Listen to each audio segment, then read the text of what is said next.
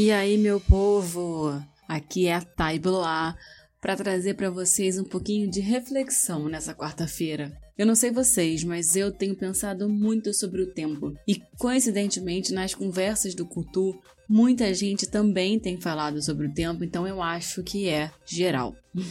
Sem nem saber, três convidadas do Cultu fizeram menção a uma frase que está em um dos espetáculos que eu já produzi no Merlin Arthur, onde a Márcia Zenelato resgatou as palavras do Santo Agostinho que são: É impróprio afirmar que os tempos são três passado, presente e futuro.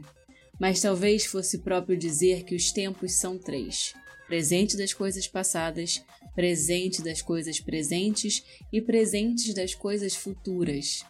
Existem, portanto, três tempos: lembrança das coisas passadas, visão presente das coisas presentes e esperança presente das coisas futuras.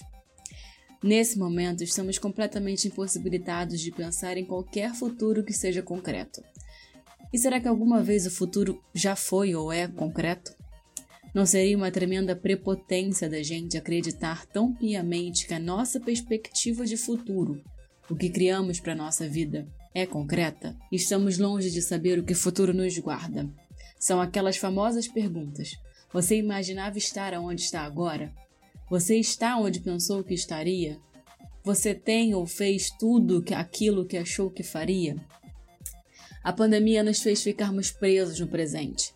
No presente da nossa casa, do nosso corpo, do nosso ofício, dos nossos desejos e nós não estávamos nem um pouco acostumados a de fato vivenciar o presente. Estamos sempre jogando para frente ou projetando algo para frente e de certo modo isso acaba por às vezes tirar da gente a responsabilidade pelo presente. O que você assume no seu presente?